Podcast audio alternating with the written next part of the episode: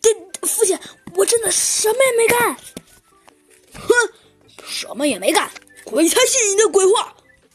呃呃呃，父亲，鬼才信我的鬼话？你这话说的可就有些没文化了吧？第一点，鬼信鬼的话，那不是正常的吗？一般都是说我才会信你的鬼话，我可从来没见过。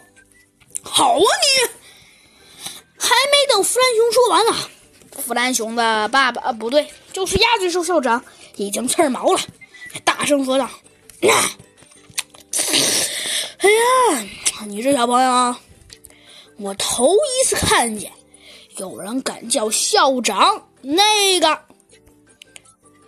不不不不不不不不不不不，弗兰熊啊，好像也是很后怕他的爸爸似的，往后连续退了几步。小儿子，我告诉你，好好说话。今天科学课上你学什么了？嗯。我我我我我们做了个实验，好像是什么气球，还有一个带电的报纸。呃，就是，哼！